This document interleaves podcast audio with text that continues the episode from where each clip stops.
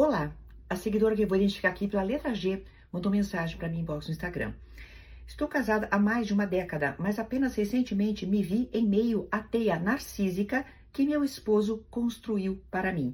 Tenho 35 anos. Agora, cada ato dele que me diminui ou me afete, eu enxergo. Como pude ser tão burra e cega por tanto tempo?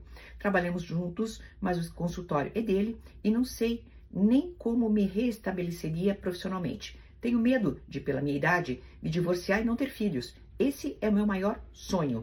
Não tenho, não sei o que fazer. Obrigada pelo seu trabalho, ajuda muita gente. Bem, querida, não dê um filho para um narcisista. Não se afunde mais na lama narcísica onde você disse que está se afundando. Meu amor, você tem 35 anos.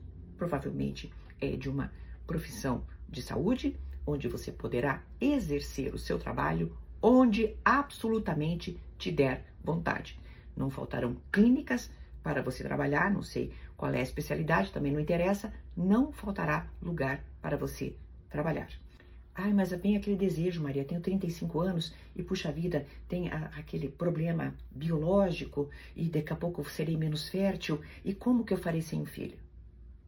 Meu amor, você quer ter um filho com alguém que você disse aqui que te diminui? Você quer ter um filho que representará uma ligação perene e permanente com essa pessoa?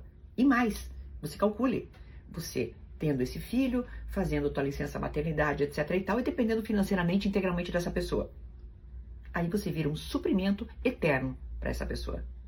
Meu amor, muitas vezes a vida nos apresenta situações em que as obviedades, as provas estão tão claras na nossa frente que a gente só tem que fazer o seguinte: mudar de opinião, mudar de ideia em função das provas claras. São as tais red flags. Você hoje tem um mar de bandeiras vermelhas que indica que o melhor caminho para você é você se assentar em outro lugar, profissionalmente falando, e se assentar com a vida afetiva longe desta pessoa. A reconstrução de vida afetiva custa, sim, é um sacrifício mas custa muito mais e pode custar a sua vida estar ao lado de um narcisista. Até uma próxima!